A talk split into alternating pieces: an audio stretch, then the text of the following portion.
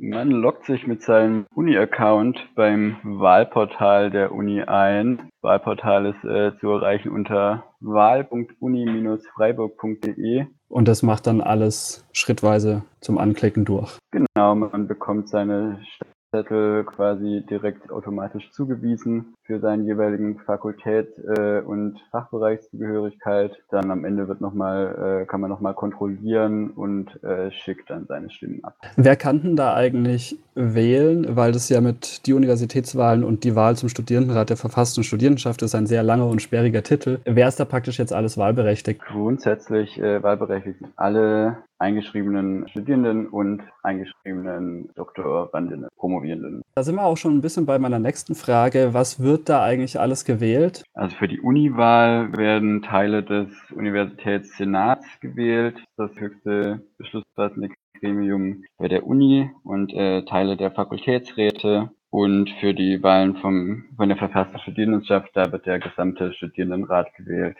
Der setzt sich zusammen aus den 30 Fachbereichen und zehn Vertretern von den politischen Initiativen. Der Senat ist, wie gesagt, der, das höchste beschlussfassende Gremium der Universität. Der beschließt unter anderem grundsätzlich zu quasi allen wichtigen Angelegenheiten bezüglich Studium und Lehre. Beispielsweise angefangen bei Prüfungsordnungen über sowas wie Anwesenheitspflicht, Gebührenordnungen oder Auswahltests und Zulassungsschränkungen. Und äh, die Fakultätsräte sind dem quasi untergeordnet als Gremium, so wie beim Studierendenrat quasi die Fachschaften, die Fachbereiche äh, dem Rat untergeordnet sind. Der ist äh, nach der studentischen Vollversammlung das höchste beschlussfassende Gremium der verfassten Studierendenschaft. Der setzt sich also, wie gesagt, aus den Fachbereichsvertretern der 34 Fachbereiche zusammen und aus zehn Vertretern der politischen Initiativen. Wie der Name schon sagt, funktioniert er im Rätesystem. Die Fachbereiche entsenden jeweils ihre gewählten Vertreter in den Stura und stimmen je nach Beschlusslage ihrer Fachschaften ab, während die politischen Initiativen ja nicht an so ein Mandat äh, gebunden sind, sondern eben nach, ja, nach ihrem Ding abstimmen können. Heißt, dass der Studierendenrat dann im Wesentlichen die Stimme aller Studierenden darstellen soll? Ganz genau, ja. Dann kommen wir eigentlich auch schon äh, zur spannenden Frage, so wen man da eigentlich wählen kann, beziehungsweise wo man sich informieren kann über die Personen oder Listen, die da zur Auswahl stehen. Grundsätzliche Informationen zur Wahl gibt es schon mal beim Wahlportal. Dort wird verlinkt zur Infoseite von der Uni und zur Infoseite von uns, von der Verfassungsstudierendenschaft. Und dann haben natürlich alle Gruppen, die zur Wahl antreten, in der Regel noch ihre eigenen Kanäle, ihre eigenen Websites und äh, Seiten auf Facebook oder Instagram, wo sie ihr Wahlprogramm vorstellen. Sonst ist natürlich auch immer noch eine Möglichkeit, zum Beispiel in die öffentlich zugänglichen Jura-Protokolle mal reinzugucken, was so in der leg letzten Legislaturperiode konkret denn äh, debattiert und beschlossen wurde, von welchen Gruppen. Für den Senat treten an eine Liste von den Jusos, eine Liste RCDS, die Mitte vernünftig, eine Liste von Campus Grün und zwei Listen vom Bündnis Verfasste Studierendenschaft. Und für den Stura drei Listen von den Jusos, also von der Juso HSG, eine Liste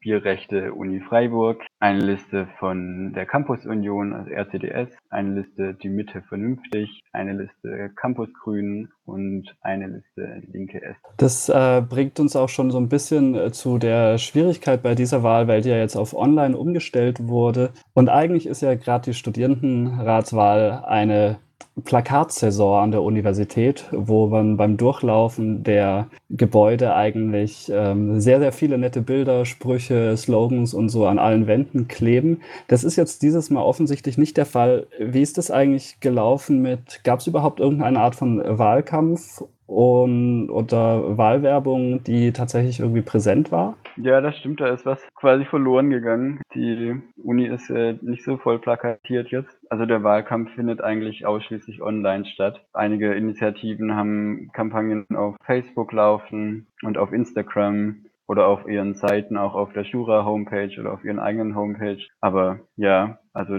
in Präsenz ist da eigentlich kaum was finden. Was für Schwierigkeiten hat diese Umstellung auf Online eigentlich so mit sich gebracht? Mm, es hat schon einiges an Organisationsaufwand jetzt im Vorfeld gebraucht, einiges an Abstimmung auch mit der Uni zusammen. Da vielleicht auch ein äh, Shoutout an Herrn Haas vom Wahlamt von der Uni, der da sehr viel sich abgemüht hat. Wir haben auf unserer Seite von der verfassten Studierenschaft auch erstmal eben im Stura das äh, debattieren müssen, ob wir Online-Wahlen machen, wie da der Datenschutz gewährleistet wird. Dann ging es darum, bei welchem Anbieter wir das machen. Und ja, also Datenschutz ist natürlich ein großes Thema immer gewesen. Während der Aufwand so im Vorfeld jetzt ein bisschen größer war als sonst vielleicht, ist aber jetzt die Wahl an sich, glaube ich, dadurch auch ein bisschen unkomplizierter vielleicht fast geworden. Aber wird sich zeigen. Datenschutz ist ganz klar eine Sorge. Ich, mir wird jetzt einfallen, so, äh, ich melde mich da mit meinem persönlichen Uni-Zugang an.